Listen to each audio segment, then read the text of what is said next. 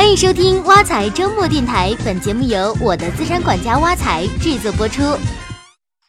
挖财君想咨询你个问题，什么问题呀？我周末回了趟老家，顺便聚聚老同学。我老家是个小县城，距离省会城市不远，风景挺美，生活节奏挺慢。因为不用租房，父母还可以帮着找工作。我有挺多同学毕业后都回到老家了。他们听说我每天上下班需要在路上花去一个多小时，都说太累了，受不了。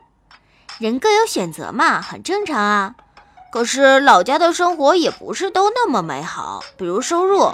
我同学小 A 在一家公办企业的下属单位工作，每年就涨一百块工龄工资，而且干好干坏都一样。这么算起来，每年的工资增长还不到百分之五。工作这么多年，他每月到手的钱还不到四千块。要是结婚生子，就只能啃老。还有我的闺蜜小西，工作是很体面，在事业单位上班，不过是编外的。她每个月工资加奖金只有两千五。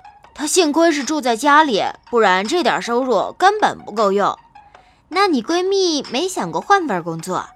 她没这个打算。小县城的工作选择本来就不多，换工作只能去私企。他觉得现在工资是低点儿，但轻松体面，福利也全。去私企打工也未必比现在好。很多私企单休，没有公积金。他现在就等着有朝一日可以在单位转正。不过现在看来，机会十分渺茫。不过他们单位那些七零后中专毕业就是正式编制，收入是他的两倍。哎，你说我们这代人是不是生不逢时啊？难不成你的同学工资都这么低？你现在的收入不是也还行吗？收入好的基本都留在城市，现在都有同学靠自己的能力供房了。所以你说到底是什么在影响我们的工资呢？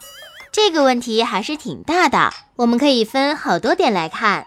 首先是宏观环境影响，近几年我国 GDP 增长率缓慢下滑。二零一五年的 GDP 增长率首次跌破百分之七。另外，我国的居民人均可支配收入增长速度也从二零一一年的百分之十点三下降到二零一五年的百分之七点四。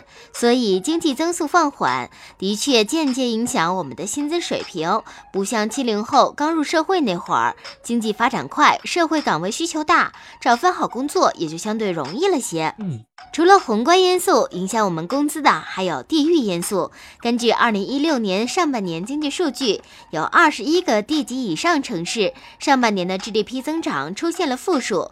东北、山西、西北等资源型或资源粗加工城市都是负增长的重灾区。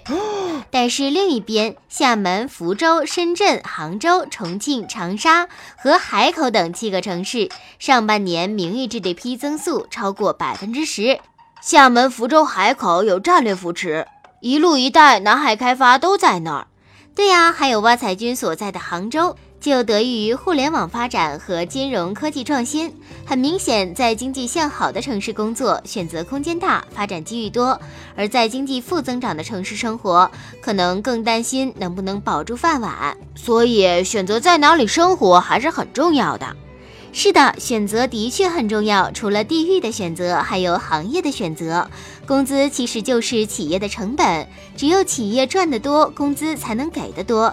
大家都觉得金融和互联网的收入高，那是因为金融行业利润高，互联网行业的主要成本就是人员，员工能创造利润空间大，所以这两个行业就能开出相对高的工资。而某些制造业、加工业、机器设备、原材料就已经占据了大部分成本，利润也就那么几个点，自然不能用太高的成本来付工资，行业工资也就普遍偏低了。那要是没进入这些行业，涨工资就没机会了吗？也不是，即便在其他行业，个人也不是完全没有机会。这个机会就在于你自身的实力，也就是你对企业的贡献度与稀缺性。你那两个抱怨工资低的同学，都在没什么压力的企业工作，在这些企业，员工不需要受到太多的考核，当然也就没有太多的竞争优势。你不想干了，企业换个人非常容易，所以就不需要开出更高的工资。而你说的那些在城市发展、已经能靠自己能力攻防的同学，普遍处在竞争力很大的岗位。也许刚毕业时很辛苦，工资也不高，但是因为一直有竞争的激励，自身成长快，工作三至五年以后，就已经成为所在岗位的资深人员和核心人物，收入有大幅增长，也是合情合理的。所以找工作不能就看眼前的得失，还得从长远考虑。是的，从市场经济来说，你既然选择了安稳和悠闲，就要忍受工资低的不如意。你的收入永远由你的选择加能力决定。即便是看起来命运不错的七零后，如果能力和收入不匹配，也同样会面临中年职业困境。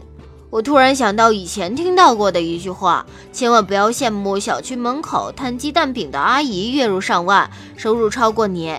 要知道你在打工，人家在做事业。我现在明白的是，摊鸡蛋饼阿姨创造的利润能超过你，所以收入比你高。好了，今天的挖财周末电台到这里就结束了。欢迎大家使用挖财系列 APP，您的理财生活从此开始。我们下期见。